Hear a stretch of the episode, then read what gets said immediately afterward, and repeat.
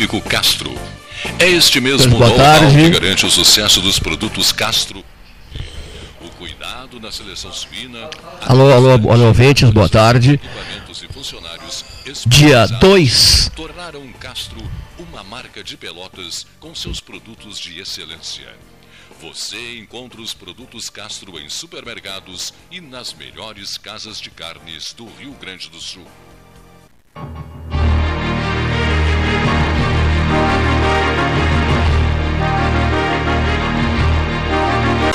Alimentos Castro atingiu um alto padrão de qualidade nos seus produtos que são encontrados em todo o Rio Grande do Sul e até fora do estado. Trabalho fruto da extensa experiência e dedicação tornaram Castro numa referência no ramo de industrialização de carne suína. Experiência esta que vem desde os anos 60, origem no frigorífico Castro. É experiência esta que vem desde os anos 60, origem no frigorífico Castro. É este mesmo know-how que garante o sucesso dos produtos Castro hoje. O cuidado na seleção suína, a constante atualização de equipamentos e funcionários especializados tornaram Castro uma marca de Pelotas com seus produtos de excelência. Você encontra os produtos Castro em supermercados e nas melhores casas de carnes do Rio Grande do Sul.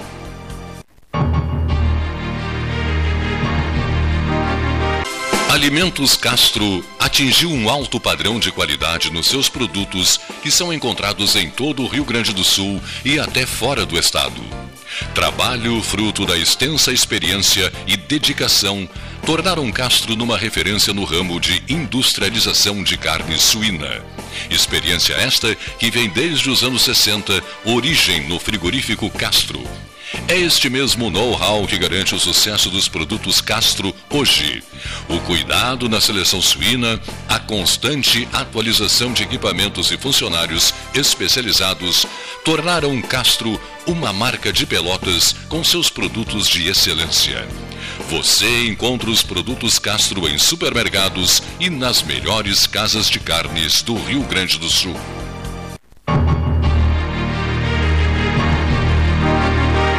Agora sim. Boa tarde, senhoras e senhores ouvintes. 2 de janeiro de 2024, 13 horas e 10 minutos. O primeiro 13 do ano 46, não é verdade? O primeiro 13 do ano do ano 46. Henrique Medeiros Pires veio de Brasília. Theo Rochefort veio de Brasília. Renato Luiz Melo Varoto. Eu não vim de Brasília. Não, não veio de Brasília. Paulo Gastão Neto. Amigos. É verdade. Paulo Gastão Neto não veio de Brasília. Aqui, ó. É, Maria, Maria, Maria.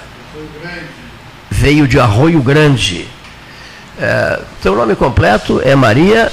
Maria, Is... Maria, Maria, Maria Isadora Viana Ortega Igacena. Ah, eu, eu é que incluí o Gacé. É. Ela é Ortega. Maria, Maria, Maria, Ortega e Gacé, por minha conta.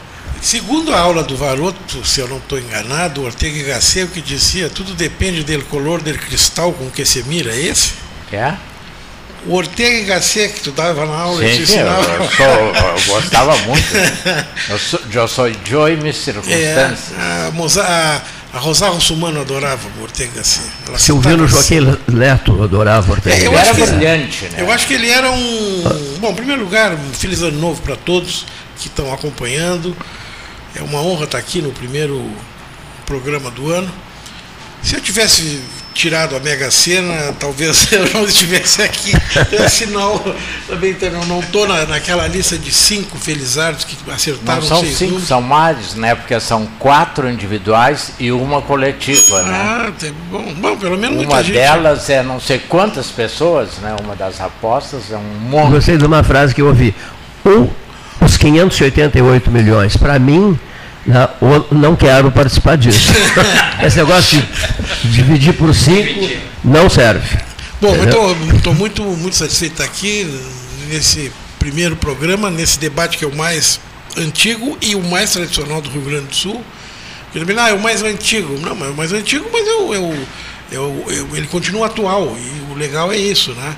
Então é uma alegria estar aqui, te trazendo um abraço pelo, pelo 46 ano do Pelotas 13 Horas. Uma alegria encontrar o Theo, que de vez em quando eu encontro em Brasília, mas felizmente encontro lá e cá também. Não foi combinada essa vinda, eu sabia que ele estava aqui, aí, bom, aí evidentemente nos falamos. O Varoto, professor, colega, amigo de tanto tempo. E agora a Maria, Maria que eu não conhecia, estou sabendo agora que ela está aqui. Sei que é uma pessoa que tem muita influência, tem muitos seguidores e tal, né, nessa nova geração de.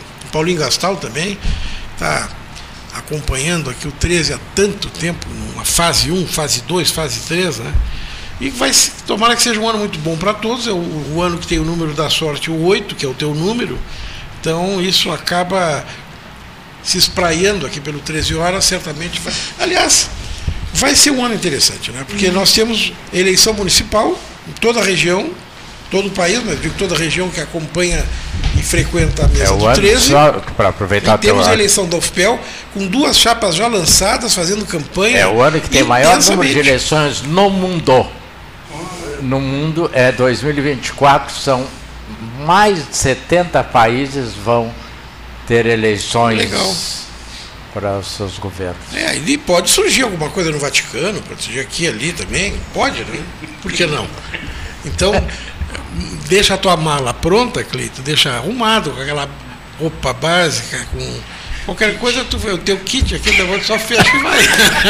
É, eu tipo... tive vendo a tua fotografia com, o futuro ministro do Supremo uh, e fiquei pensando, se o ministro do Supremo não puder no dia, ele manda o Henrique Pires, que ninguém vai se dar conta. Não, se dão. Que, que, que é, não é o, o original.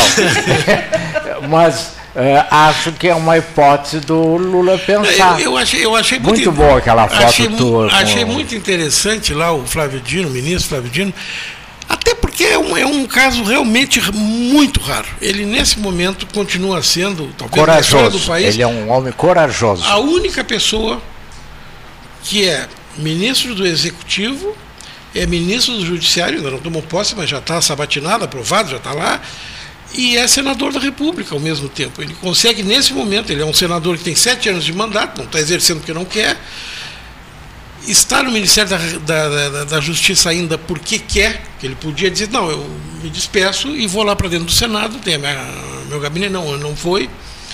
E ele até justificou naquele dia da foto que ele, que ele pediu para o presidente Lula para permanecer no cargo de é ministro da Justiça, pelo menos até o dia 8 que é o dia que vai acontecer um evento grande lá, envolvendo os três poderes, é, lembrando um ano do quebra-quebra que aconteceu lá, que todo mundo já acompanhou bem.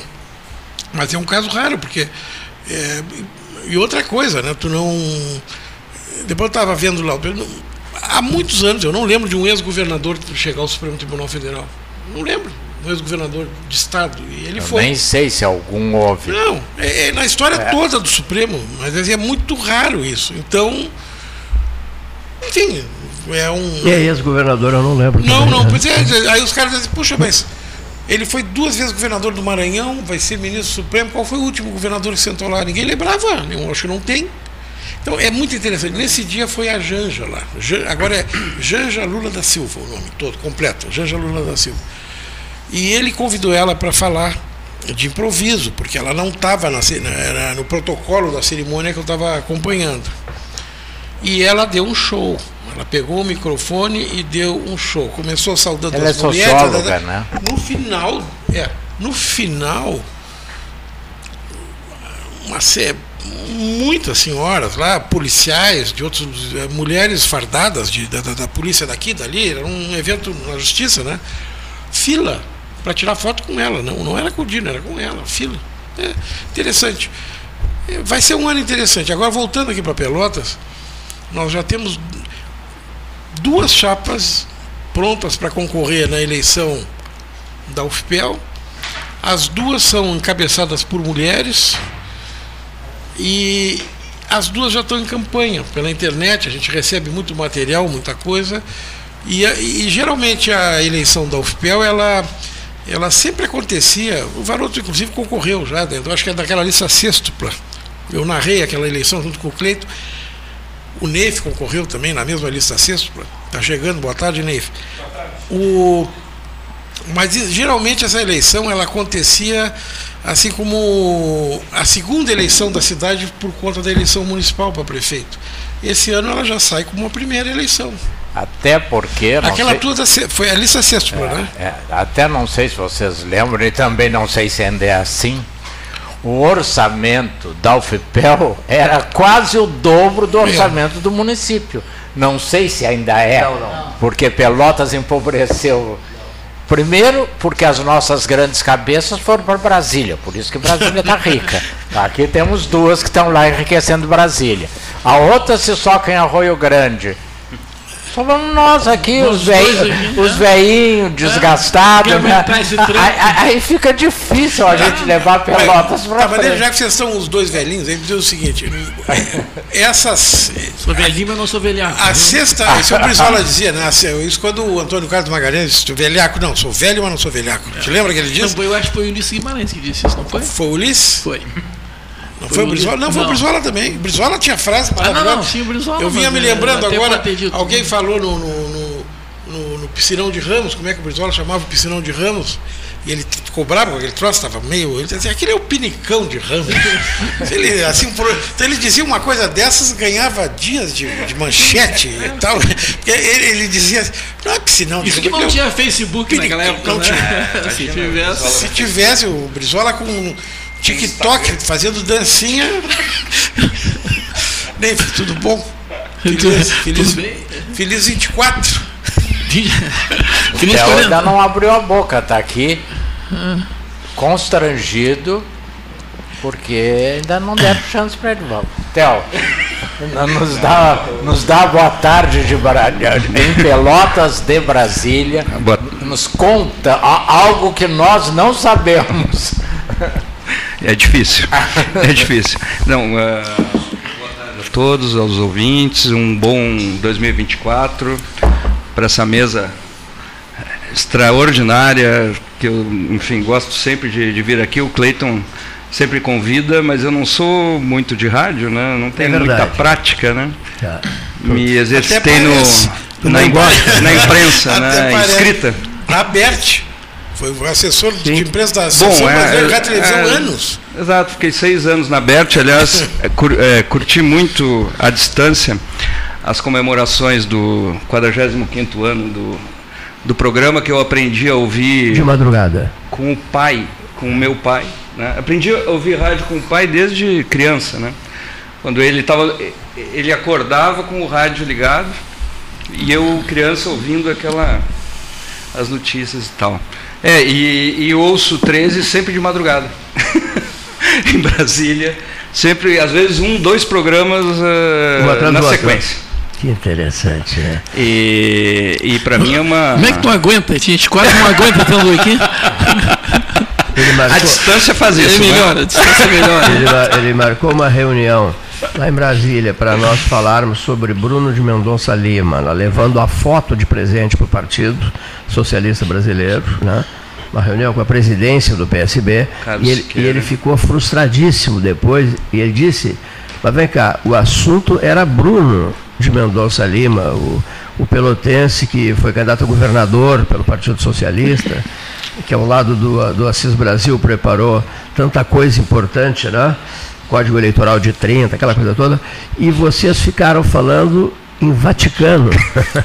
que o presidente do PSB é apaixonado por, por, por pelo Vaticano, por, Vaticano, por assuntos do Vaticano, né? E nós ficamos acho que duas horas falando sobre o Vaticano e falamos até pouco sobre o doutor Bruno, né? Depois é, da sequência. É, é mas é, são encontros que foi, foi, foi, bom aquele encontro, né? Há Agora, muito o, tempo, né? O Neif, que é professor de genética e dessas coisas, Dessas coisas. É. Essas coisas, sim, essas coisas. que só atrapalham a vida dos outros. Eu não gosto, eu não gosto. De, eu, eu, fui péssimo aluno de biologia. Não.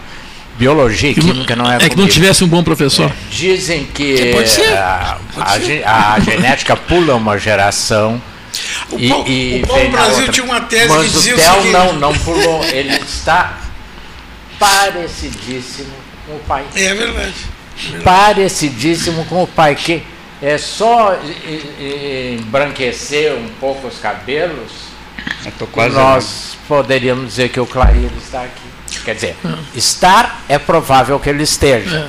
mas fisicamente, não sei, mas é, é, e aí, é, é verdade que pula uma geração? Como não, é que é não, que não pula? Não, não, não, é, não é assim. Pode acontecer, mas não quer dizer que seja assim. O Paulo Brasil tinha uma tese, tinha muitas, aliás, né? o Paulo Brasil da Amaral. Era brilhante. E ele brilhante. dizia assim, nunca me esqueço, às vezes fala um negócio, eu me lembro do Paulo, porque, porque ele realmente ele, ele era. Ele era figura única. incisivo em algumas coisas. Ele disse, é que nem cavalo tordilho demora às vezes oito gerações para nascer outro. Ele, ele Paulo, ah, tu vê assim, tu pega um cavalo tordilho, aí ele tinha uma explicação para o cavalo tordilho. Tu pega um cavalo tordilho, cruza com a égua tordilha, não nasce um tordilho. Vai nascer lá adiante. Como é que sabe disso? Ah, ali no, eu sou dos Amaral ali do da onde era ali? Que, não, não, não pergunta para mim que eu não sei de onde é que era não, isso. Era não é do meu tempo. Da, da, inclusive ele me disse. Os Amaral de Santa Vitória, que eu sei. Não, não. Os Amaral são da. O do Paulo é aqui do, do, do, do Capela da Buena, por ali. É. Ele inclusive me disse que uma ocasião estava viajando numa campanha política e vinha um a cavalo e ele, pelo jeito do cara andar a cavalo, disse, esse cara é meu parente, desceu do cavalo, ah. desceu do carro, foi falar com o cara e era. Era parente. Ele, ele, ele disse assim, porque aí que ele anda nessa, entrava nessas coisas de genética, né? é. porque, porque é igual o jeito do meu bisavô. Figura o Paulo, né? Figurar. Ele vira-se para um camarada, dirige-se a um camarada, estava irritado, estava farto do Rio de Janeiro, e disse assim, Abelardo, cansei, enchi o saco disso aqui. Olha aqui, ó. Eu vou me embora para o Rio Grande do Sul amanhã, tá? Esse nosso programa aqui, né? Feito numa chacrinha no interior de Niterói. Tu assumes, tá? Fica com isso aí, assume isso, tudo. É porque era de manhã. É, assume tudo. Era às seis da manhã o programa. Às seis da manhã. Assume, não eu não aguento mais. Eu vou me embora para o Rio Grande do Sul, vou voltar para minha cidade. Não aguento isso aqui mais. Tchau, vou embora. E se mandou de volta para Pelotas. E o Abelardo, nada mais, Barbosa. nada menos que Abelardo Barbosa, o Chacrinha que depois, né? Mas não preciso dizer quem foi o Chacrinha, né? Só para terem uma ideia de quem foi Paulo Brasil do Amaral. Né? Não, Paulo maravilhoso, maravilhoso. Maravilhoso, de áudio, que eu acho maravilhoso, maravilhoso, maravilhoso. Uma campanha, ele se encontra com maravilhoso. Maria Alcântara na casa, na casa de Irene, aquela lá no início da Osório. E, e, e, o, e o Ari diz assim para ele, Paulo, o que estás fazendo aqui? Diz ele, voto de vale menos? Não, não vale. Campanha eleitoral, né? Uma história A urna não. Inesquecível, Paulo A moral das pessoas. É, não, o Paulo tem. É, nós ficaríamos o dia inteiro falando. Terminou né? faz, produzindo uma filha belíssima. Que você não pode esquecer que isto é o auge da produção do Paulo. Eu sempre falo para ela, bora no Rio de Janeiro, me manda. Nunca mais. Ela é, é psicóloga. Agora Rio, lá, mesmo, trabalha é. lá, está muito bem. Kit. Kit. Kit ela trabalha, eu, quando eu estava na cultura, ela, ela trabalhou na Funarte. Ela estava no Rio, a gente precisava de uma pessoa com a qualificação dela, ela foi trabalhar na Funarte. Aqui uma muito vez, legal. num desfile no Dundas Club, ela era manequim, né? Cai a parte de cima do vestido e ela fica com os seios de fora. O Homeril se levantou, pá, e queriam que repetisse. E ela, com a maior classe, continuou até o fim como se nada tivesse acontecido. Quer dizer, porque ela era uma mulher bonita e interessante, né? Eu gostava muito da Kitty, era muito minha amiga, mas depois a vida. Ela tem um filho que, que mora no Rio, é, é, sempre tem muita. É, e não deve ser mais criança. E é nós também, né? ora, ora, ora. Ora, ora, ora. Isso é século passado, você está comentando? Todos aqui. Não, a Maria Maria é desse século. Desse século. Esse ano eu vou ficar mais velha. Quase nos 19. Muita pois velha. É. Desse século. É. E tu, mora, tu mora em Arroio Grande ou tá morando aqui? Século? Não. Eu moro 30% em Arroio Grande. 30%. 30%. 30%. É de segunda a terça? Não, não. É, normalmente seria de terça a sexta em Arroio Grande. Mas agora, essa semana, faz uma semana e meia que eu não vou em Arroio tu Grande. é parente do Álvaro, que foi vice-prefeito. Não, eu não tenho muitos parentes, sabia? Que, que, que, que o filho tem essa galeria de arte aqui na. A melhor galeria de arte de Pelotas aqui na. A minha família paterna é muito pequena. A minha família paterna se resume ao meu pai, filhos do meu pai que são meus irmãos, dois irmãos homens, a minha tia-avó, uma mulher de 82 anos, e a minha avó de 85 anos. É muito pequena. Mas todos lá de Arroio Grande mesmo. A minha família é de Jaguarão, mas há 68 anos atrás eles foram para Arroio Grande e abriu uma loja que até hoje funciona lá. De é a Arroio Grande. É pertinho. É, 45 quilômetros. É, Na época era um pouco mais longe. Todos o... aqui importados. De Arroio Grande. Tipo sou eu. Nós, na verdade, o Henrique também, a nossa origem primeira, Vila Olimpo, né? Era Arroio Grande. É, eu sou de Pelotas. Ah, tá, tá, tá, é, também, mas com raízes em, em Canguçu, onde, onde é que tem os roque, tem Rochefort lá para cima, onde é que não, tem? O, não, o pai, pai Piratini, é de Piratini. Piratini. O pai de Piratini. É. A mãe de Porto Alegre. E, enfim, mas radicados aqui é Mas a origem dos Rochefort aqui não. Aqui ah, não, é... os Rochefort é, é, vieram pelo Uruguai, né? França, Uruguai e aí entraram pelo sul aqui. Né?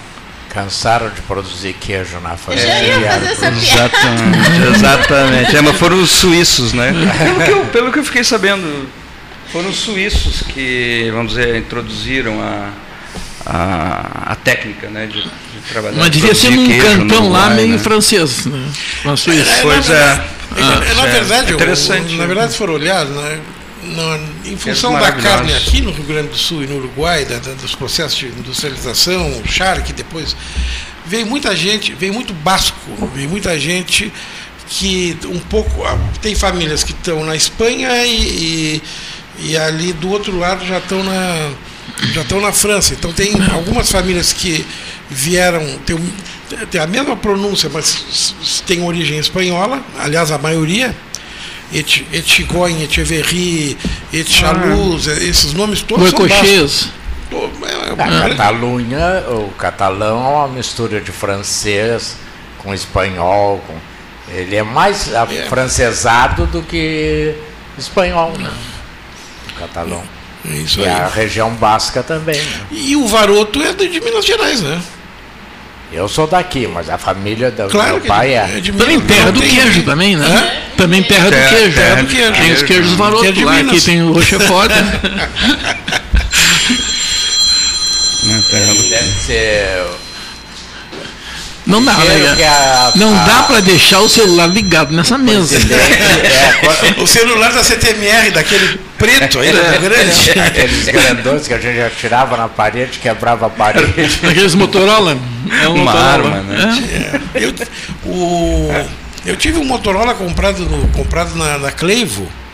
Olha, Aqueles que abriam. Era, assim, exatamente. Era um, Aqueles já eram modernos. Era um tijolo e era difícil de, de eu comprei com uma, uma, prestação. Quando eu terminei de pagar o meu telefone, foi o melhor investimento que eu fiz, porque a linha valia muito. A gente vendia, eu vendi o meu. Porque, mas assim, era uma coisa. E, e ficasse sem. E eu. Não, porque depois ficou mais fácil. Mas o que, que aconteceu? O que, que acontecia aqui? As pessoas vinham do Rio de Janeiro, de outros lugares, ficavam encantados que Pelotas tinha telefone celular no, no Rio, na Barra da Tijuca. É, Tirando o centro do Rio de Janeiro, que pegava muito bem celular, ninguém tinha celular Mesmo fixo, né, uh, uh, Henrique?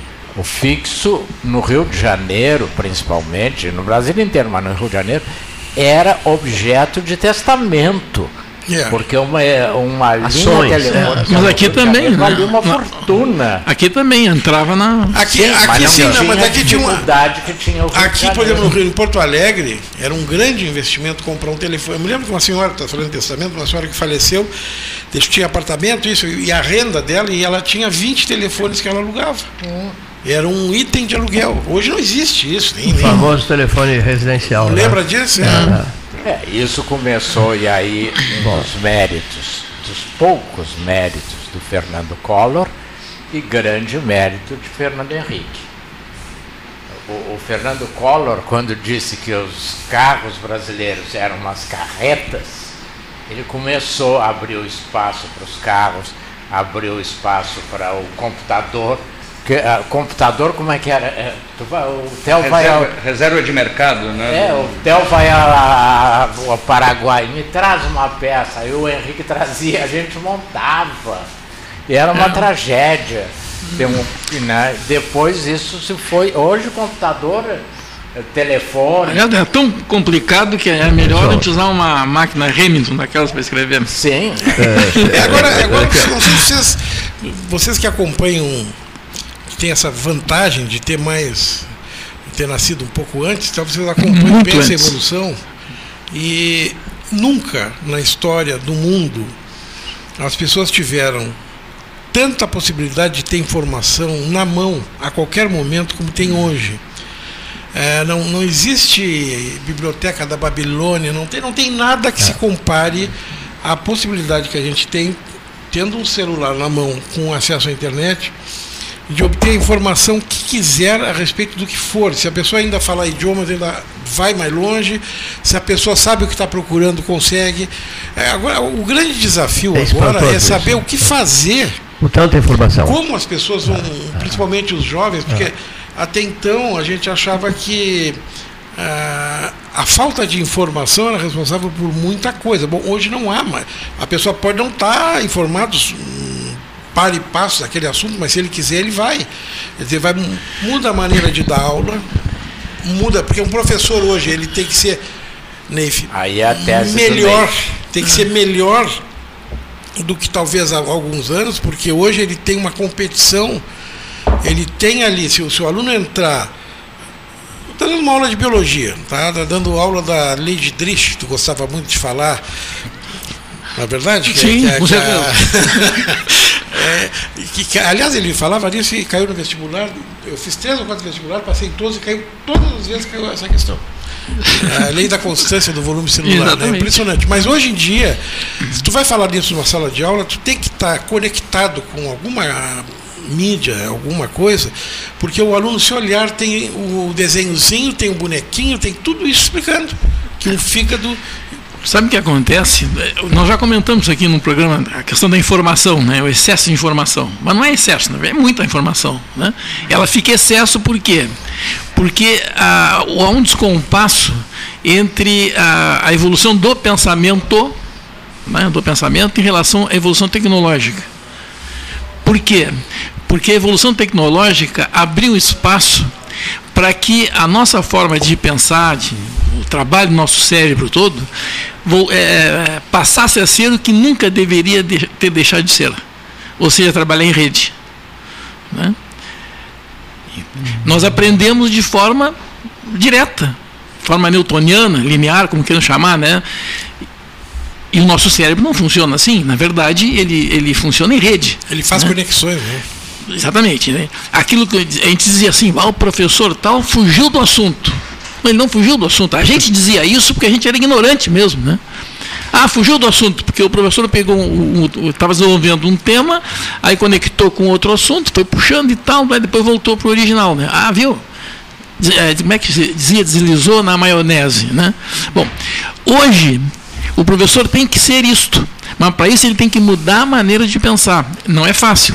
O computador ele é mais rápido nessas, nas suas mudanças né, do que a nossa capacidade de investir no, no nosso cérebro. Quem fazia né? isso com brilhantismo, Mozart Vitor Russumano e o pai do Rui, o José Pio. Eles estavam falando sobre batata e da batata eles incluíam a pintura do descascador de batata do, do Van Gogh daí e a gente ficava sem entender nada, mas eram brilhantes. O Zé claro. Pio e o, e o Mozart as aulas eram realmente. Claro, é isso aí, Varoto. Assim, claro, mas o, aí, Varoto, que está. Né, aí o, o, que acontece com isso é o hipertexto. Para mim, o hipertexto é uma coisa mais importante do que se possa imaginar. Né? Porque eu estou com um computador aqui na minha frente. Né, e aí surge um assunto. De repente, eu preciso mais informações daquilo. Então, eu vou lá adiante, clico ali num link lá, procuro, vejo aquilo, puxo para o centro do meu trabalho ali, tudo que eu estou falando, ou que nós estamos discutindo, seja, seja lá o que for, e a partir daí eu enriqueço aquela informação. Né? E aí acontece é, a parte importante de muita informação que estavas falando. Né? É que nós é, passamos a dar com mais facilidade significado à informação, que é o conhecimento. Né? E já há muito tempo, há muito tempo tem teóricos lá da, arte, da parte pedagógica, né, que dizia assim: nós não temos que ensinar o conhecimento, nós temos que a, a, passar a informação e ensinar o aluno a construir o conhecimento. Parece uma coisa boba que eu estou dizendo, mas não é. Né? Por quê? Porque no momento que eu faço isso, a quantidade enorme de informação que nós estamos apavorados, né? No momento que a gente ensinar as crianças a darem significado à informação, nós estamos dando autonomia para elas para fazerem a, a, transformação da informação em conhecimento segundo a, a, vontade dela. Sabe, o né? que É uma chama-se pedagogia da autonomia. sabe que o, esse assunto tem a ver com um que o Theo deve estar acompanhando também, que eu estou olhando de longe, mas tem uma briga grande acontecendo que vai aumentar esse ano, que é a briga entre o grande programa de inteligência artificial e o jornal The New York Times. Uma briga que está na justiça nos Estados Unidos e ela é super interessante, porque a inteligência artificial disponível é, nesse programa importantíssimo, que eu não vou citar o nome, senão eles captam daqui a pouco resolvem brigar comigo, mas na verdade, eles para treinarem a inteligência artificial, eles usaram textos do jornal The New York Times. Então, para tratar de um assunto na guerra, tratar disso, daquilo, todo o texto que foi colocado na inteligência artificial. Sim, botar não, para treinar. Não precisava para treinar. Agora, quando a inteligência artificial passou a estar à disposição, ela começou a responder com textos do New York Times, sem fazer esse hipertexto que o, que o Neif falou, sem dar referência, sem fazer é, licenciamento, sem fazer nada. Ou seja, cortou um clássico corta e cola e deixa ali. E aí eles começaram a cruzar as informações. Hoje tem um processo judicial gigantesco acontecendo nos Estados Unidos, porque existe uma questão de propriedade intelectual que está sendo completamente desprezada. Você está acompanhando isso. E que, né? já, e que já começou isso. Eu, eu lembro quando eu estava na, na ABERT, na Associação de Radiodifusão, que não pela ABERT exatamente, mas pela Associação Nacional dos Jornais, é, que eles começaram a questionar o Google que o Google também se serve de informações produzidas né, por, por equipes profissionais contratadas e que tem um custo, né, e estão ligadas a empresas, que têm um negócio. Né, e o Google, eu não sei como é que está, em que pé está essa, essa, essa ação, mas é, as empresas estavam reivindicando o retorno. Né? Sim, foi o caso do. Pelo conteúdo foi usado. O foi o caso do. Eu te lembro da Globo e o YouTube, que o YouTube estava faturando bastante com trechos de novela, trechos do Silvio Santos, trechos do não sei mais quem. Só que aquilo ali tem propriedade. O dono daquilo ali, quem pagou a equipe, quem pagou a iluminação, quem pagou o cachê, foi uma empresa. Isso eles fizeram alguns acordos, então, mas isso é interessante porque agora entrou na questão da inteligência artificial. É. Tá todo mundo. Aliás, é uma coisa interessante porque tem é, está derrubando muita gente, né? Porque aquela coisa de fazer um corta aqui, corta ali, já tem um equipamento que faz. Então algumas profissões. É, mas aí, mas aí depende de um algoritmo, certo? Para chegar a fazer todos os caminhos, trajetos, busca informação daqui, dali, etc. Né? É, Para a coisa ser feita, vamos dizer assim, eletronicamente. Colocar assim, né? Bom, mas precisa disso. E aí tem que ter alguém que faça isso. Nunca a inteligência artificial vai superar a inteligência humana. Não vai acontecer. Não, mas não é. Não, é porque ela, nunca ela vai conseguir é, sair de fora das linhas, das linhas que ela dispõe. Né? Não, eu, eu, concordo contigo, Neif, mas eu, eu, o que eu digo, o que eu estou colocando não, é, seguinte, eu, entendi, é que para abastecer esse equipamento Sim. de inteligência artificial, Sim. tu tens que usar a inteligência humana, humana e essa produção muitas vezes é feita a partir de um pagamento, de um contrato que tem que ser respeitado. Entendeu? Só que o pessoal vai na frente, depois se alguém reclamar, Mas, os advogados a, americanos são É que a gente, é que, vê bem, é que as pessoas acham que o conhecimento tem que ter dono. Não tem. É, o, conhecimento, não o conhecimento não, não. Mas a, a informação. Não, não, não a informação é, também. Já, esse, esse, já envolve esse propriedade. Esse, é o princípio. Sim, do, esse, esse mas eu acho que isso é que vai mudar. não, mas isso é que vai mudar. Isso é mais antigo. Não tem como controlar. Isso, como dizia o. Não tem como controlar nosso, isso. Isso é mais antigo que a tosse. Então, coisa mais antiga que isso a tosse. Mas o que, por quê? Olha o positivismo. O que, que fazia o positivismo? É, e dizia exatamente isso. Só que na, na, naquele caso, eles avançaram. Mas ele é linear. que aqui no Rio Grande do Sul. Se já publicou, era. E aqui na esquina, aqui na Livraria Universal, se publicava livro de qualquer lugar do mundo sem pagar absolutamente ah, nada de aí é outra coisa. porque era uma questão é, régia do, do, positivismo. O conhecimento é universal, se alguém escreveu, está escrito, lançou, acabou-se. Mas não é assim. Não é porque as pessoas vivem disso. Mas se tu fores olhar na história do Rio Grande do Sul, as pessoas ficam encantadas com os livros que tem em primeira edição lançados aqui, na época do governo do Júlio de Castilhos, na época do Borges, porque aqui não tinha isso. É. Não, mas isso, você quer ver? A mas gente, isso, é, isso, não se dá conta disso, mas vamos pegar os personagens do Walt Disney. Ah, mas era que eu ia dizer, Mickey o Mickey Mouse, Mouse ontem é. se tornou de domínio público Exatamente. a primeira versão. Se usar uma versão atual, Sim. Tem que pagar. É. Sim, aquele eu, original. Eu tive, eu tive na Disney, a primeira coisa que me disseram lá, eu fui para uma reunião na época, tinha uma reunião lá importante com. Foi, foi ótima porque os, todos os interlocutores eram brasileiros que trabalhavam na Disney. Então foi uma festa, porque é, até eles explicaram que o brasileiro sabe fazer uma lágrima na hora que tem que fazer do bonequinho, na hora de. Mas a primeira coisa que me disseram é o seguinte: não é rato é camundongo. camundongo. Ai de ti, se disser que esse bicho é um rato. O pessoal tem Itabaraty, claro, que não disse assim, foi todo um. Tem todo, olha, o senhor, por favor. Mas é assim, ó, o Mickey Mouse não, mas não é um rato, aqui não, não é um rato. Aqui nos Estados Unidos, o Mickey Mouse é um camundongo, que é, é uma coisa camundongo é completa. é pequenininho, né? Bom. E o rato, até no Brasil, o rato é um. É, proporcionalmente é um camundongo tão grande quanto o pato. O pato donald. É, ele só tem.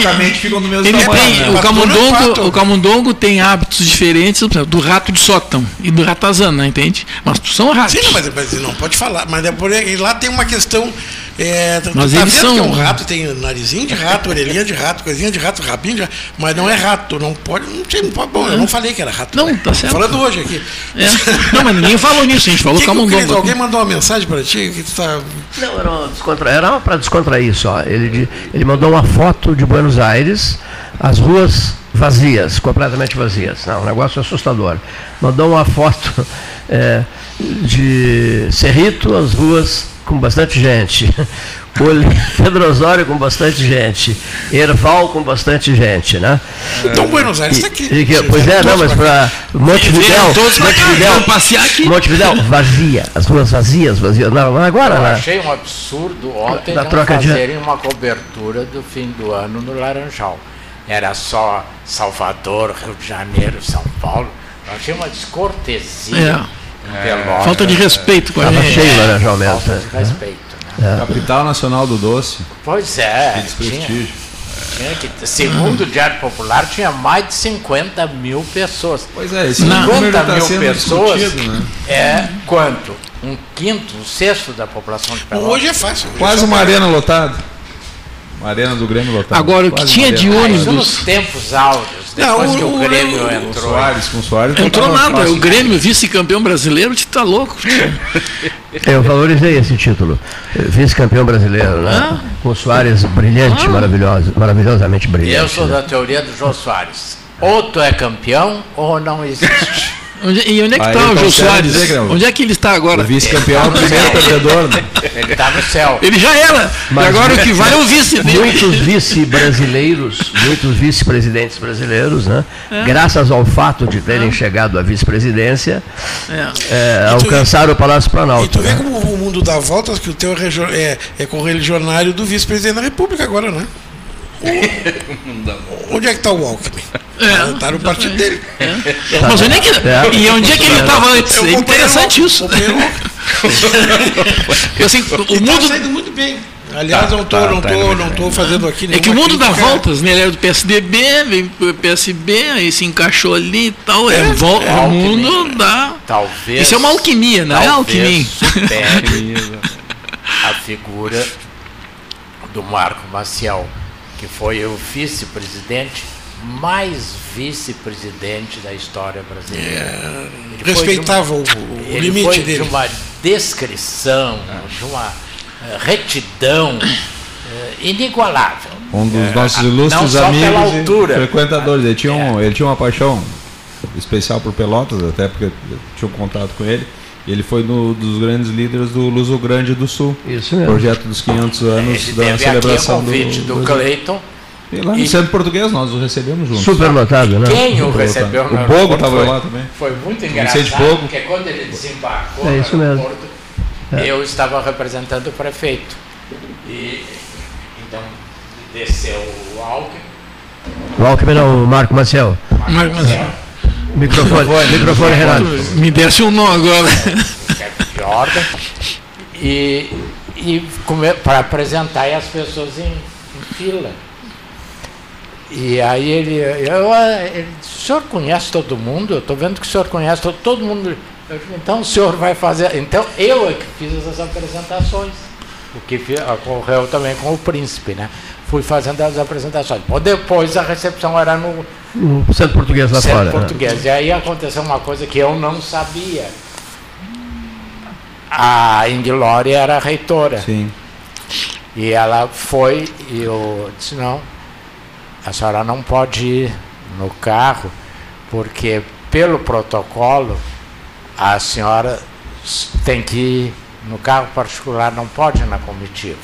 Então ela foi de carona comigo.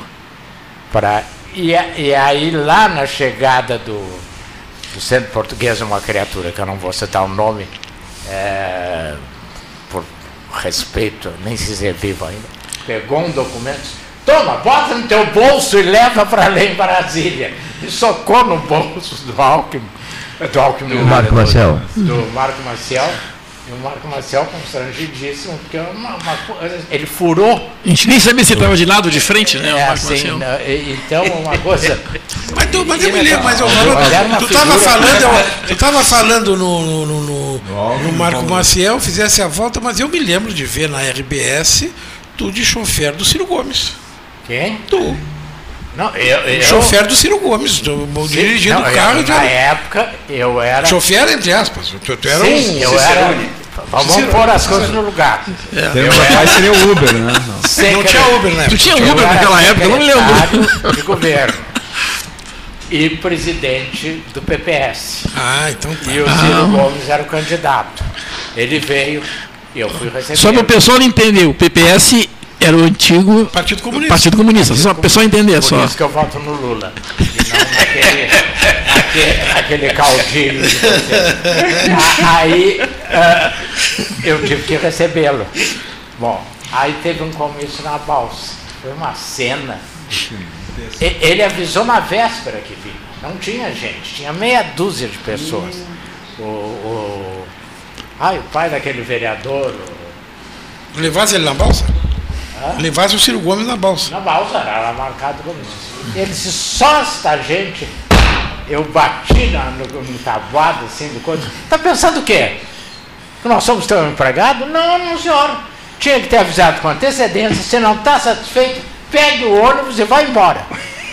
E passei uma descompostura. E depois há uma fotografia. Mas ele não, não reagiu, porque ele, ele, não, ele não se avança, né? Ficou mudo. E há uma fotografia do Nauro negócio da Nós uh, presos dentro do, do, do, elevador da Pampa, lembra? Ah, trancou o elevador da Rede Pampa ali? Ele ia dar uma entrevista e o Naldo. Itatiaia ali. Agora, ele esses dias deu uma entrevista para quem?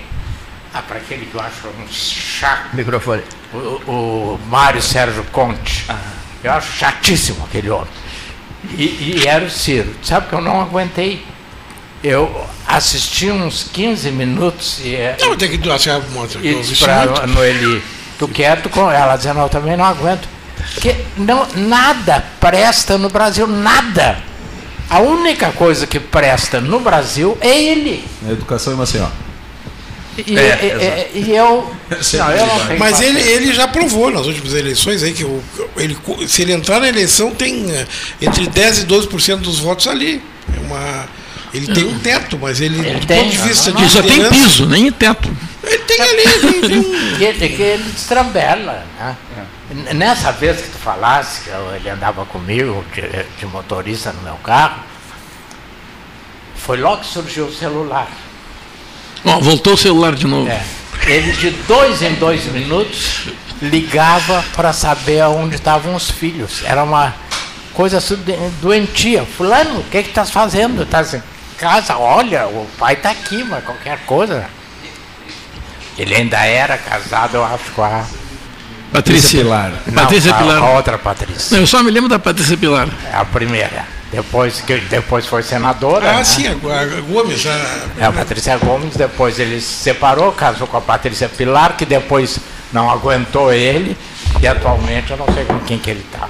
Bom, voltando um, um, uns passinhos antes, quando falávamos do ilustre ex-presidente Marco Maciel, né, na sua passagem aqui em Pelotas, a gente começou uma conversa, e depois ele se tornou patrono da lei da arbitragem na, no Brasil, da arbitragem comercial, internacional, a qual foi tema do meu TCC quando em direito na, na Católica, de quem fui orientado pelo ilustre Sadi Chaper, o Saper, o Sadi Saper. Eu fiz toda essa volta para prestar essas homenagens ao Sadi e ao Marco Maciel.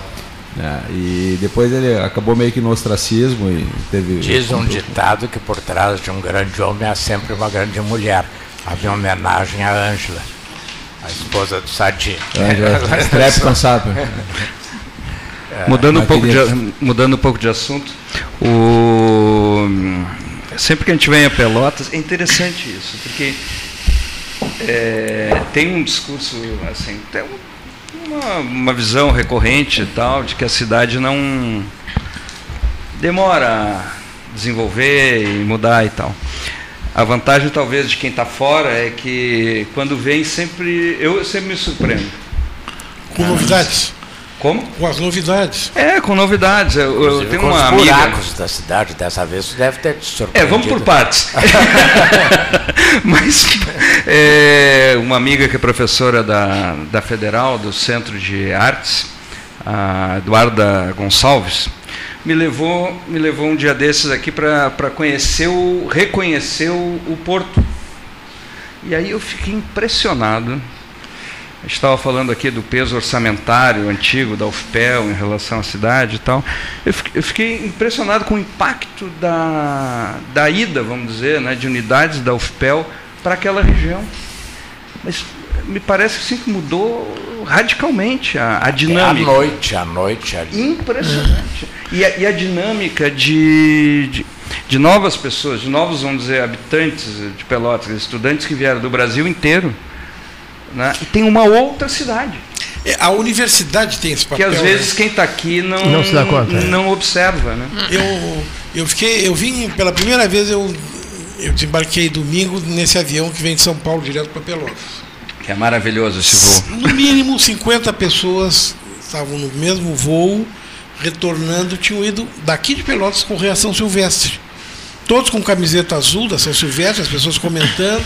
Inclusive hoje o Diário Popular destaca, tem uma moça sobrenome Jean Paoli, deve ser parente do Maneca Jean Paoli, só pode ser. Foi a décima colocada. Décima sétima colocada no primeiro grupo, quer dizer, ela está entre os principais atletas brasileiros. Agora eu fiquei impressionado de eu, eu, não sabia, eu te confesso que corrida não é a minha, minha, praia, eu achava que era de noite, mas agora é de manhã, não é, é mais de noite. É, é, é, já transforma, então, trocaram esse horário por diversos anos. Exatamente, e essa, essa, essa, esse grupo grande daqui de Pelotas, porque a metade do avião de camiseta azul, eu fiquei olhando, aí, claro, li na camiseta de um e de outro, depois fiquei sabendo que pessoas de Pelotas tinham ido correr São Silvestre. Eu achei um espetáculo, uma coisa em 2005 legal. eu fiz isso. Fizesse isso? Mas aí não tinha essa facilidade. A primeira, não. Foi, não tinha essa facilidade do, do avião, né? Então, Pelotas, cara... Porto Alegre, Porto Alegre, São Paulo. Eu e sou... aí passei o Réveillon lá com os amigos, aí fiquei mais um tempo, aí vim no início de janeiro. Então, são, ido correndo coisas, coisas Outra coisa que eu achei interessante, eu gosto de ver essa coisa do nenê que nasceu primeiro aqui ali. Em Caxias do Sul, nasceu na madrugada um, uma criança, filho de um casal de haitianos, aos 47 minutos. Primeiro filho, tal, de Caxias. Como é que foi Pelotas? Fui olhar hoje no Diário Popular. Primeira criança é um menino, filho de um tratorista, é o oitavo filho dele. Nasceu o oitavo filho, o Diário fez uma matéria muito boa, é. até tá, tá, recomendo. no ano do oito, no ano do oito. No ano, nenê número 8, Isaac é o nome do guri. Aí tem o peso, é aquelas matérias que a gente gosta de ver. O ano começou. Não. Mas me chamou a atenção, profissão do pai, tratorista. Oitavo filho. Esse, Achei que ia dizer que era um é... filho de venezuelano. Porque tu sabe que Não. uma coisa, outro dia me, também me, me, estranhei assim. Eu, é, eu saio da minha casa em, em, em Brasília, é, na esquina de casa, tem lá índios venezuelanos.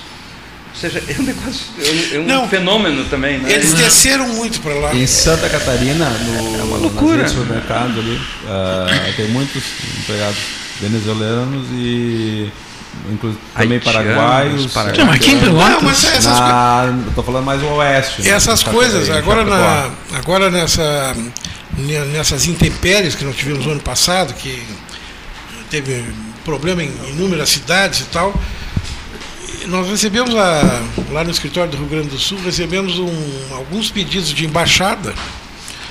E aí eu fiquei sabendo coisas, por exemplo, tem um grupo grande de dominicanos que, da República Dominicana que moram no Rio Grande do Sul. Primeiro o aviso foi um agradecimento porque eles estavam preocupados que eles não tivessem algum tratamento diferente, por serem estrangeiros e receberam o mesmo tratamento de todo mundo naquelas ajudas humanitárias que aconteceram. E um segundo pedido foi que a gente está providenciando, porque esse grupo de eles já fizeram amizade com outros estrangeiros e estão querendo montar uma federação, uma liga, alguma coisa de. Não, aquele jogo de, de, de beisebol. Ah. Que eles jogam muito lá, que aqui sim, pouca gente sim, joga. Sim, então já estão. Hum. É interessante, porque tu vê que tem uma, uma mobilidade, né? Da, aqui em Pelotas, a gente sabe que a universidade principalmente a Universidade Federal, que traz muita gente de fora, daqui a pouco traz gente de lugares que nunca imaginou. Nós tivemos russos morando aqui, é, é, jamaicanos, tudo, gente tudo que é lugar. Mas, Não, na agronomia sempre teve muito estudante de fora, da Bolívia, do Peru, Colômbia, alguns ficaram inclusive aqui. Mas todos eram de fora de Pelotas, não me lembro que ano foi, só um pelotense, mas tudo é, ou era do resto do Brasil, era principalmente da América Central. É, de Honduras Central, tinha muita gente tinha aqui. É. Por que, é, por que isso? Outro dia eu estava pensando, na, lembrando na disso. Na, na, tinha um programa, tinha algum. Sim, tinha, tinha até o Zé Emílio Araújo, que foi reitor, foi coordenador do. Do ICA. Não, não, não Instituto é, Interamericano de Cooperação para a Agricultura. É. O Cleiton sabe bem, ele é, acompanhou. eu me lembro de conhecer realmente é, peruanos, é, Ele veio de lá para ser reitor. E eles vêm, vinham estudar aqui e os governos deles pagavam em dólar para eles. Né? Ah. E era uma época que era bom vender dólar, então muitos professores da universidade compravam os dólares, ah. trocavam dólares para eles. Né? É, e muitos ficaram aqui, casaram aqui, Sim. família, constituíram família. Salazar, lembro, lembrei de Salazar. Era peruano? Peruano. É, ele é bem mais antigo. Foi meu padrinho de casamento, é, inclusive. É. Ele era, eu achei, olha, eu o Salazar era agrônomo, era da Ascar, antiga Ascar. Ascar é matéria. Até Depois é matéria. É. Achei muito interessante isso, essa coisa da, da universidade. Eu não sei se ainda existe esse instituto, mas. Existe. O, o Cleiton deve saber. Uh, aquele instituto que o Zé Emílio coordenou Existe é o... na Costa Rica e depois veio para ser reitor. É um argentino que é o presidente agora. É um argentino, é? E tem um diretor que é conhecido nosso, o Caio Rocha, que foi secretário da Agricultura do Estado, Olha um dos diretores do, Instituto, Instituto Interamericano de Cooperação para a Agricultura. É. IICA, sediado em San José, Costa Rica, eu estive lá. Isso muita ah, gente veio para ah, agronomia e veterinária. É isso mesmo. E o Zé Emílio, eu, quando o Zé Emílio era presidente do IICA, eu estive lá, convite dele, e, e ele disse assim, eu quero dar uma entrevista para o seu famoso debate lá de Pelotas e tal. Aí marcamos uma entrevista, ele ofereceu um jantar com show, danças típicas, foi um fantástica noitada. E depois, no outro dia, do gabinete dele, do ICA, eu estava no Gran Hotel Costa Rica. No outro dia, eu voltei para o ICA, que é afastado da cidade, e ele deu a célebre entrevista na qual ele comunicava que estava deixando, iria deixar a, presidência do ICA, a direção-geral do ICA, e voltaria para Pelotas, professor que era catedrático de, de, de agronomia iria concorrer a reitor, queria ser reitor da universidade. Não, é que naquela época eu, não, eu, concorreu. não, não concorreu. Eu conheci, eu conheci o, o Zé Emílio, foi no decisivo. E de almoçar seguidamente é. com ele na casa do doutor Edmundo Gastal, Isso que também tinha trabalhado no ICA. Que e que dirigia o ICA Uruguai. Né? Exatamente. Mas aí tem uma coisa interessante que, você, que o Varoto e o, e o Neif certamente sabem bem melhor do que eu. Existia um doutorado na universidade que, na, que era um equivalente ao doutorado, que era o concurso de livre docência. E o Zé Emílio era livre docente. Era livre docente, isso mesmo. Então, o Chile era livre docente. Eu conheci o doutor Edmundo Garçom, livre docente. Mozart Sumano. Não havia doutorado. Não existia. Aí fizeram, tu fazia o concurso da livre docência, recebias o título de doutor. E isso, isso te dava a possibilidade, que eu acho muito interessante, tu não tinha um vínculo com aquela instituição, mas se tu quisesse ter o vínculo, tu tinha habilitação. Porque tu tinhas comprovadamente condições de assumir uma cátedra. Então, muito, foi muito, muito interessante nessa, nesse processo de formação do UFPEL. E ele veio para cá, ele tinha feito a livre docência em agronomia e veio para cá. Claro que viajou, queria começou com a questão do leite de ovelha, o trem bala para o campus, começou com coisas que, que, que acabaram virando e greves. Mime. Te lembra os não grevistas? A, a, a, greve, aquela interminável na, na, universidade? 60 dias? É, uma coisa Não, acho que é mais longo teve. Mais aí, longo aí, aí, ele, ele me chama no. Década de 90, 95, No apartamento 97, dele, aqui na Princesa Isabel, e num sábado de manhã, convoque toda a imprensa. Por que isso, doutor Zé Emílio? Convocar toda a imprensa sábado de manhã, para quê? Vou romper com o doutor Delfim. Lembram disso? Não? Ele iria romper com o doutor Delfim, o ex-reitor, o reitor fundador. Lembram disso? Não? Foi uma guerra de foice desnecessária. Aliás, aquilo Meu Deus. hoje seria, depois do governo democrático do Jair Bolsonaro, ah, isso não foi mais possível. Naquela época, eles ocuparam, to, não sei se tu lembra, toda a quadra. Os moradores não podiam entrar nem sair com seus carros, etc., porque o Zé Emílio morava ali. Então a rua ficou interrompida. Ah, teve isso, é? Teve, no período da greve, né? No período da greve. Foi, é, é, foi é, uns dois ou três é. dias. Hoje, isto não, é, não, não seria mais possível. Não seria mais possível. Nem na Argentina do Milley, que disse que seria só nas calçadas. O povo foi para o meio da rua e ele não se atreveu. Né? Ah, então, eu acho que havia naquela época, nós pegamos, né, Neif, na universidade, um excesso ah, de, de desrespeito. As pessoas se agrediam eu me lembro. Subiu na mesa do reitor, que é o tamanho dessa nossa mesa aqui, e quebraram a mesa. Eu estava é, lá, eu vi. É, e até conheço uns bem, é, bem importantes um, na cidade que um negam isso, mas eu um vi. advogado bem conhecido. É. A, a, a, houve um colega nosso, colega no sentido de que era funcionário, ele era da, da prefeitura do campus, pedreiro, não sei o quê. E ele disse, mas eu preciso terminar o meu serviço. Eles deram tanto que ele foi parar no hospital. Ah, é? Pior? Porque, porque não podia, a greve não permitia que ele.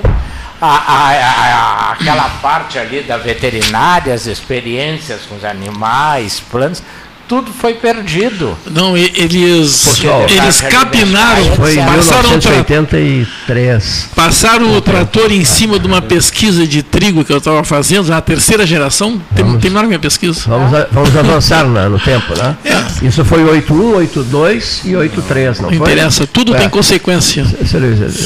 E agora? E agora nós temos uma eleição no UFPEL que é, por enquanto tem duas chapas à esquerda no espectro político não apareceu nenhuma chapa à direita. Interessante isso. Duas chapas, é verdade. É. É. Du, duas chapas. Olha aqui só, um camarada aqui. Porque não adianta, agora se entrar uma chapa à esquerda, qualquer um vai ser da esquerda, porque o traseiro é da direita. Tem duas chapas de esquerda concorrendo. Não apareceu nenhuma. Dois chapa. pés esquerdos, nós estamos com dois pés esquerdos, então. Agora pode ser que surja uma terceira chapa, mas eu não. Enfim, mas é legal porque é um processo democrático é, é, é, e eu acho que surgir em, em final de dezembro duas chapas entre aspas, inscritas para concorrer, já está fazendo com que haja um debate na internet que talvez a universidade nunca tenha tido nessa. Eu acho que vai ter mais de. Serão três chapas da esquerda. Três? Mais uma de esquerda, três. é isso? É. Mais uma de esquerda. Mais uma de esquerda? Eu acho que sim. Tá, mas aí vai, aí vai desequilibrar a balança. Eu acho que sim. O que, que o senhor sabe sobre isso? Tem nome? Eu, já? Não, não, não, não, não, eu sei. Simplesmente sei.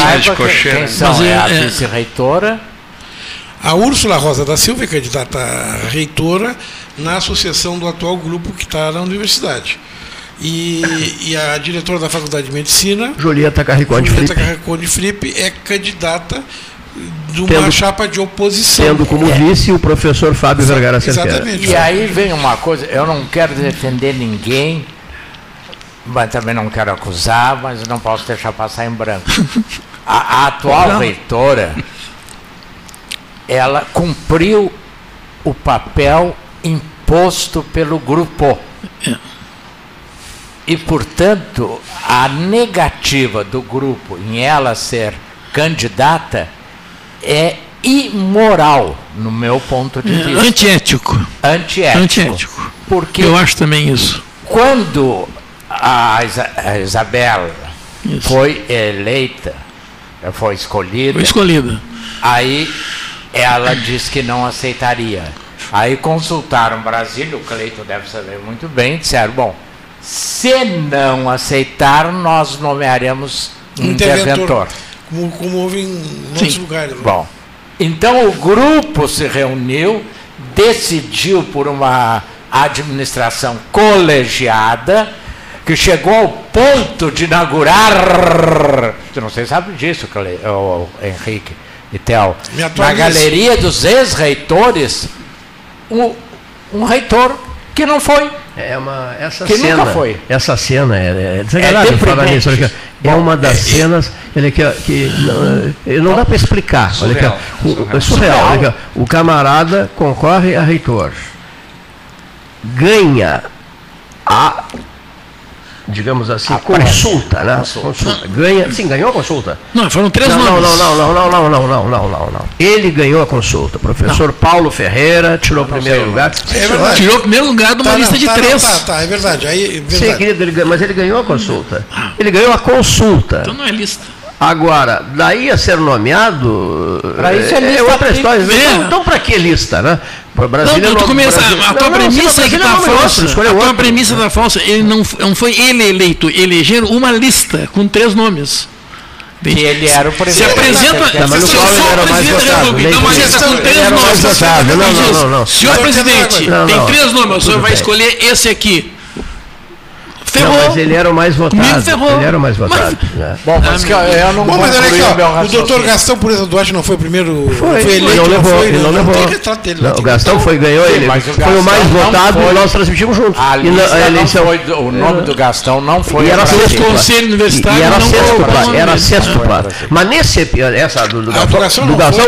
Não, não, não. O Gastão não foi, não foi. Mas a lista era sexta. Era uma consulta. A eleição era uma consulta só. Como agora foi uma consulta também, né? Agora, o que, o que, que precisa ser dito aqui? O, esse professor Paulo Ferreira, já esteve várias vezes aqui conosco e tal, o professor Paulo Ferreira não foi reitor do FIPEL nunca. Nunca, nunca, nunca, nunca. Participou de um processo eleitoral, uh, ficou em primeiro. substituto. Não, não, eu sei, mas ficou em primeiro Esse, colocado na lista. Tá, tudo bem. Atualizado. Eu também participei. Houve uma cerimônia. agora nessa? Não, não, não vai, não vai. Ah, houve, houve uma cerimônia, houve aqui, aqui é, houve uma cerimônia na reitoria, houve uma cerimônia na reitoria para inauguração de fotos de ex-reitores na galeria de ex-reitores, correto? Na galeria de inaugurar a foto do professor César Borges, como, como ex-reitor, certo? E além do César. Pedro. Pedro. Ah, do Pedro, Pedro, do, do Pedro, o, do, do, Pedro Rodrigues Curialau. Inauguraram a foto do Pedro, ato presidido pela reitora Isabela, né?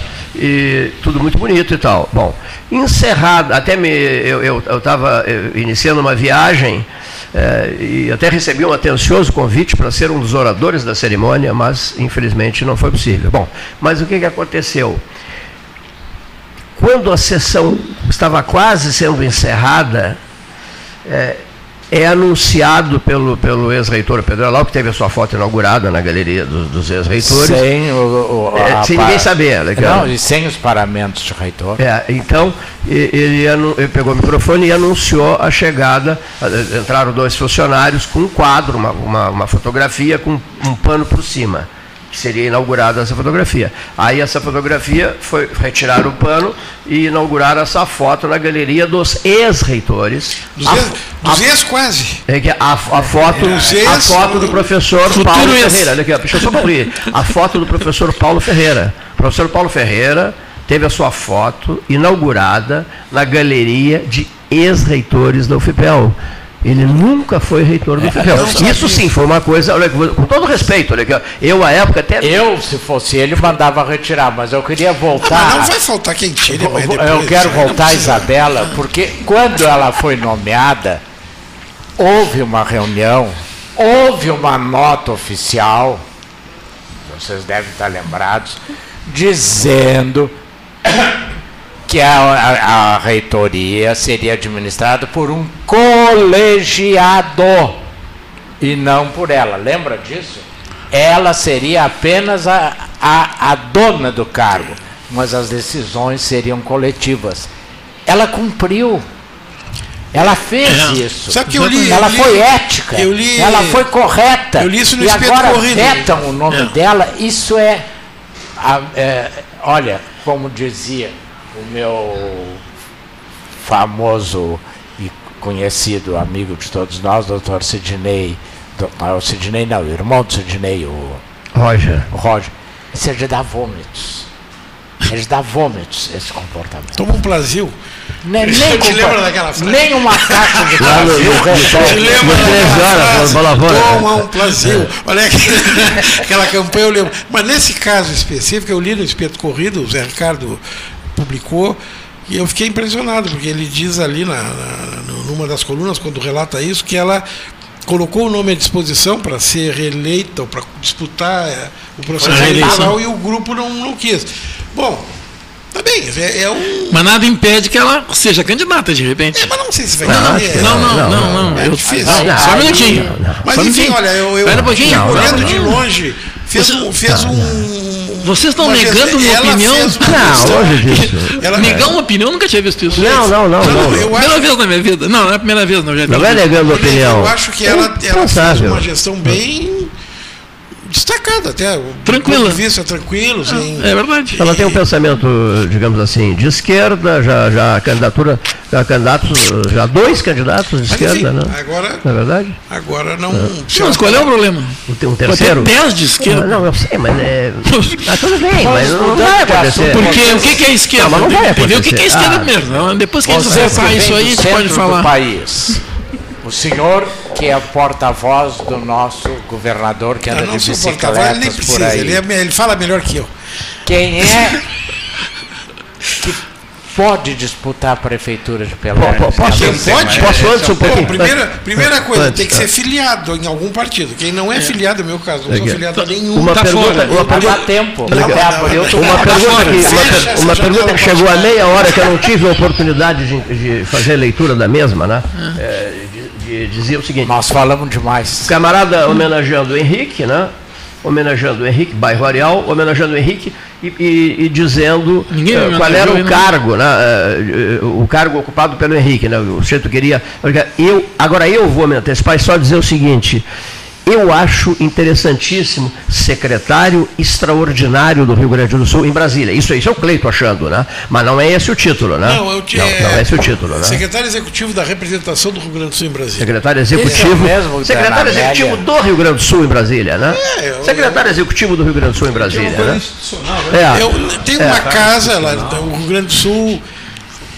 Neif, eu tiraria o da representação. Coronel de Moura Brizola, ah, não, quando Brasília foi é, criada, uh, havia uma representação do Rio Grande do Sul no Rio de Janeiro. O doutor Leonel de Moura Brizola, em 1961, é, faz um decreto determinando que o Rio Grande do Sul tinha que ter uma representação em Brasília. Então aí começa Ótimo. a presença gaúcha em Brasília a partir de um ato do Brizola. Todos os, nós temos 27 entes federativos. Tá? O Distrito Federal, como é lá, não, não precisa, mas tem 26 representações. Duvido que não tenha lá. Não, não, mas não, não tem não um tem? representante do Distrito Federal. Não é, tem. Não tem tá. Mas é, Mato Grosso, Goiás, todos os estados têm uma representação, uma maior, outra menor. Aliás, as maiores, as mais 40 funcionários, por exemplo, são aquelas dos antigos territórios federais, do Acre, Rondônia, Rondônia Roraima, porque eles são tinham pagos pela União, né? Eles tinham, não são mais, mas não? acontece que eles tinham uma estrutura de casa civil em Brasília e o pessoal executava lá no estado. Quando, quando eu sempre que eu fui umas reuniões lá, fiquei impressionado, porque estava toda a estrutura do governo dentro do, do escritório, mas resulta disso, é porque eram antigos territórios, inclusive tem um tribunal, é, tem um tribunal de, de justiça lá. Não, já foi. Tem um tribunal de justiça que é Mas de. Também tem. Tribunal de Justiça do Distrito Federal e Territórios, ainda permanece o nome lá, porque não tem mais território, mas nós tivemos diversos Sim. territórios aí. É. Bom, quatro. E lá, no, e lá não, na nossa representação são em torno de 12 funcionários que, que atuam lá, pessoas assim que dão suporte para muita prefeitura, para o Estado, para para o governador quando vai. Então, é muito, Agora, isso, bem interessante. O Henrique, Ana Amélia ocupou esse cargo, isso mesmo. Senador, o Cleiton, o Cleiton deve ter conhecido. Houve uma época que as universidades faziam assim um conjunto, alugavam um apartamento para quatro, cinco universidades. Lembra disso? Por, a, porque era proibido para uma, então eles faziam esse Faziam um consórcio. Consórcio. É, um consórcio. Então, para não estar tá pagando diárias e coisas assim. Mas voltando à minha questão, senhor da embaixador gaúcho em Brasília. Mas não plenipotenciário, que o plenipotenciário tem plenos poderes, o nome está dizendo, né? Então é, é com poderes. Não sei, mas eu ouvi falar que tu tinha plenos poderes. Não, Será que não é, é não? Eu também ouvi. É, eu já ouvi falar isso. E tu liga e diz, Eduardo, como é que é? Eu, eu quero fazer isso. É, nunca, nunca acontece. Acontecer. Uma vez só. Como é que vocês veem a eleição em Pelotas? Eu, eu, eu que estou aqui, talvez seja de fora, eu não vejo ninguém. E é premente, né? E, é, é, é, o que eu digo. É gente. Cleiton diz é cedo, não é cedo. Dez meses das eleições, né? É assim, ó, logo ali. Daqui a seis meses tem, daqui a seis, aqui, sete ó, meses tem que ter já uma Alegre, Pelotas, Caxias, Rio Grande, vamos pegar essa, vamos ficar nessa cidade, estão em todas as listas né, de análise política, inclusive a semana passada foram divulgados, que são cidades estratégicas para alguns partidos políticos. Então, por exemplo, o, o, o PSDB certamente vai ter uma candidatura em Pelotas, uma candidatura é, isso forte. corroborado pela entrevista da prefeita é, Diário Popular. Certamente vai ter, como assim como em Rio Grande. Presidente estadual do PSDB, ela a, afirma que. Assim como em Rio Grande, o, o, o, MDB deve ter uma candidatura forte porque tem a prefeitura. O, o, Partido dos Trabalhadores Nacional fez uma lista das principais cidades onde eles pretendem lançar candidatos, não é surpresa, não é. Não é São Paulo não tem, né? Não, aqui, por exemplo, aqui, aqui eu digo, a cidade de São Paulo deve ser o Fernando Marrone candidato a prefeito, já está indicado, não é nenhuma. Pré-candidato, é, né? Não, indicado pelo partido. Sim, mas é, é convenção, a convenção é. é lá em junho. É. Ainda tem a janela partidária. A questão agora é que os partidos estão vendo o tempo de, de televisão. Numa cidade como Pelotas, apesar da internet ser ótima para fazer qualquer tipo de publicidade, a televisão ainda e o rádio funcionam muito em campanha eleitoral, não, não é des, desprezível. Não é desprezível. Principalmente o rádio. Então, é, os partidos estão fazendo conta. Bom, se, se, se coligar com esse tem tantos minutos, se coligar com aquele. Eu estou acompanhando aqui pelo jornal. Vi que o Valnei Tavares já foi lançado como pré-candidato a prefeito ou a vice. Vice. vice. Pelo, vice. pelo PL, pelo né? PL, é. Pelo PL. Quer dizer, as forças políticas estão apresentando o seu cardápio. Agora, as convenções e que Mas vão tá decidir. tão pobre, vocês não acham que esse cardápio está muito pobre. Mas é maratona. Mas a gente, o valor a gente está mais exigente. É a gente fica mais é exigente. A, a exigência eu, eu, eu é fundamental uma, na escolha. Eu vou te dizer uma coisa, nesse num, num, um recorrido que eu fiz pela cidade, assim, eu achei, por isso que eu acho que é urgente, mas não só urgente nomes. Eu acho que eu acho que falta uma discussão, enfim, embora eu esteja longe de Pelotas, já faz 20 e tantos anos, mas acompanho minimamente e tal, e quando venho aqui, enfim, observo, né? Eu acho que falta uma discussão de projeto, de o que fazer na cidade. E às vezes a gente, e é natural isso, a, a mídia inclusive estimula isso, é, a discussão fica muito centrada em nomes. Né? E, e eu acho que assim, bom, tem uma Universidade Federal, né? quer dizer, uma, Pelotas é uma cidade que tem, tem um. É, tem uma capacidade de produção de conteúdo, de reflexão, inclusive por ter duas universidades e tal. Três. Que eu acho que é três que, é, é, é que eu acho um pouco desprezada. É, eu acho um pouco desprezada essa capacidade. Então, assim, os partidos, e eu trabalho com um partido, é, eu acho que a crise da, dos partidos ela vem do distanciamento da sociedade. E isso to, quase todo mundo Sim. já é um consenso. Né? E, e a discussão fica muito centrada em nomes mas não se cobra. Bom, qual o projeto? É, o que, que, o que, que Pelotas precisa? É, exatamente. Esse distanciamento, então, eu vejo das escolhas dos partidos. Sim. Porque às vezes tem muitos bons nomes que são, uh, que são preteridos por causa da viabilidade eleitoral. E aí tu deixa de trabalhar bons nomes, com bons claro. projetos, boas ideias, uma boa formação, uma boa capacitação e dá uh, espaço para aquele que tem maior viabilidade. Exatamente. E essa viabilidade, isso é interessante. Outro dia eu fiz uma provocação. É o seguinte, é, tem um professor, não me lembro se é da Unicamp, é, que ele, é, ele só estuda as igrejas evangélicas neopentecostais. E ele teve, nós tivemos um, uma aula, entre aspas, uma aula com ele, sobre isso né, lá na, no partido. É, enfim, é evidente que o papel dessas igrejas tem sido e chegou a ser, pelo menos na minha opinião, decisivo em eleições recentes. É, eu fiz a provocação que eu fiz foi a seguinte: é, por que, que cada vez menos pessoas participam de partidos que em geral não se cobra nada para participar e participam mais de igrejas que cobram dízimo, inclusive de pessoas que não têm o que pagar. Então, eu acho que falta uma reflexão dos políticos e dos partidos sobre isso, porque o sistema político é claramente ele está praticamente é, desfuncional. É, eu acho que tem que... Mas, pouco, mas poucos se, se aproximam dos partidos como cidadãos. E vamos fazer uma, uma diferenciação. Sim. As pessoas se aproximam dos partidos a fim de buscar alguma vantagem pessoal. Exato.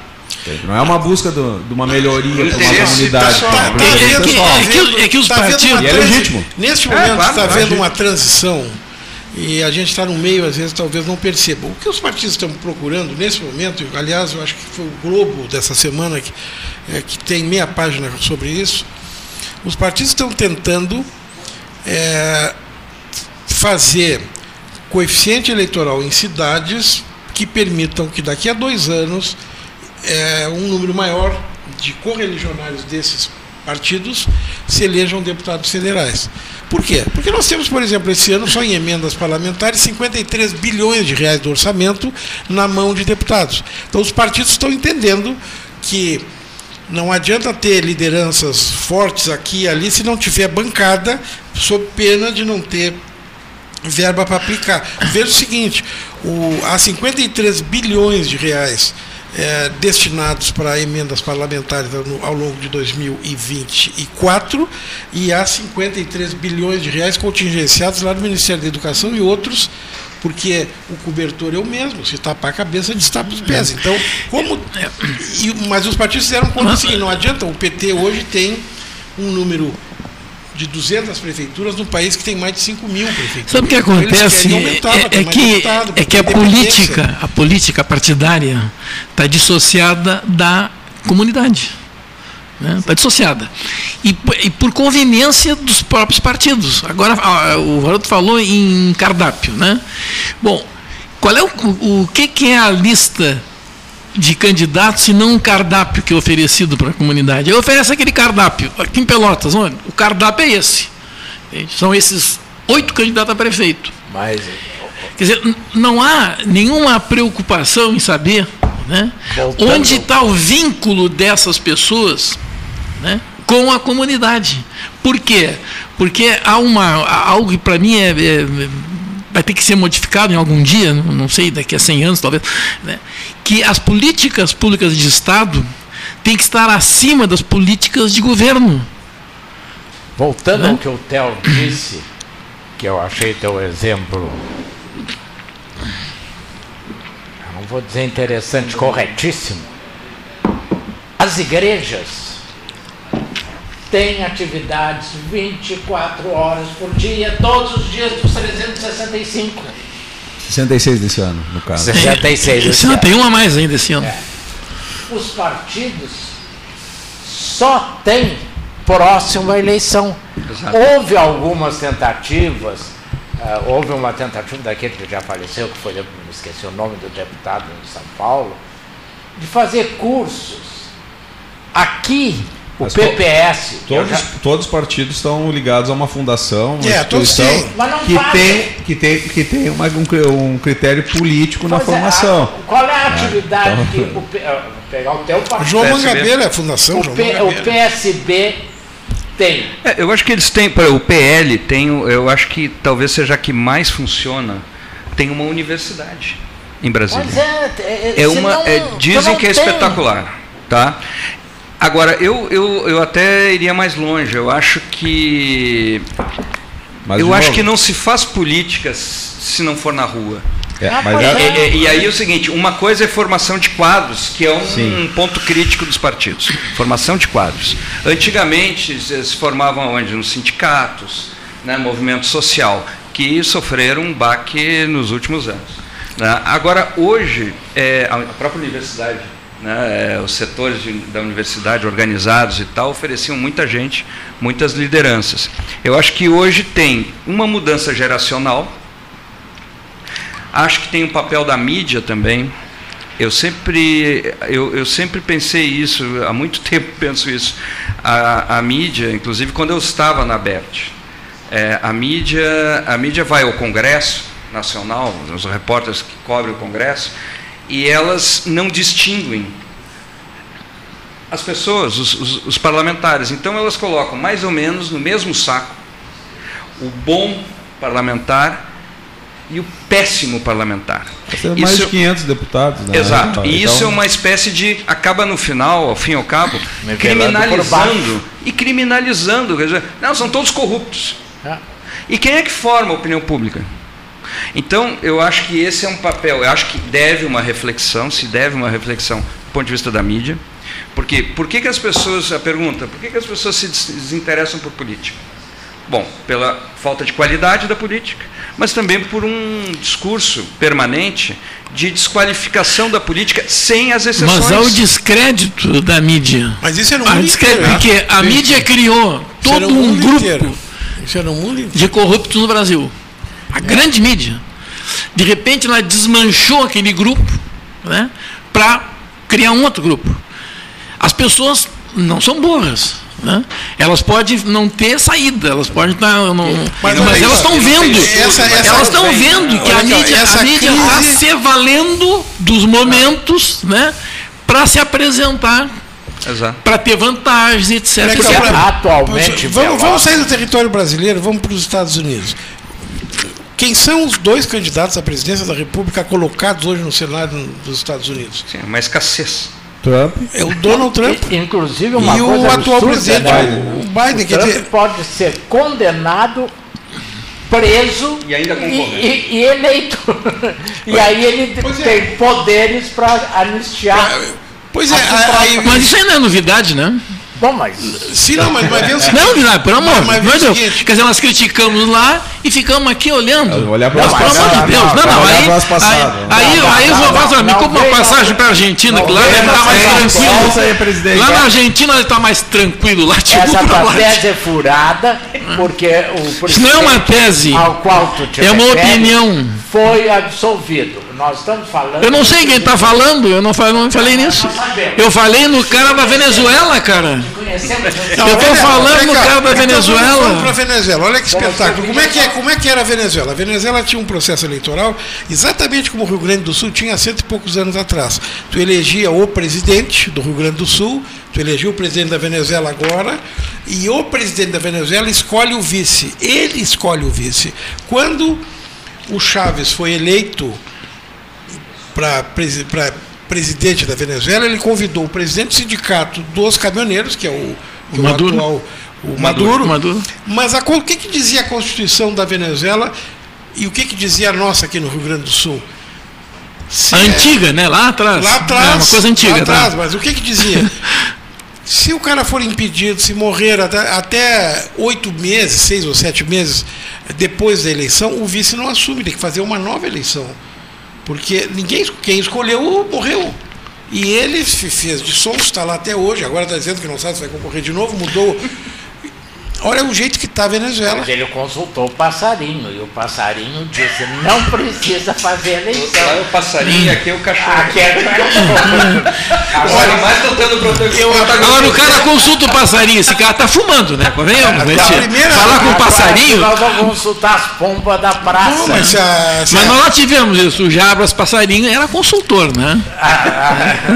As favas, os escrúpulos de consciência de a famosa frase. Agora, na verdade, verdade, tem uma outra coisa, né? O. o está falando aí do.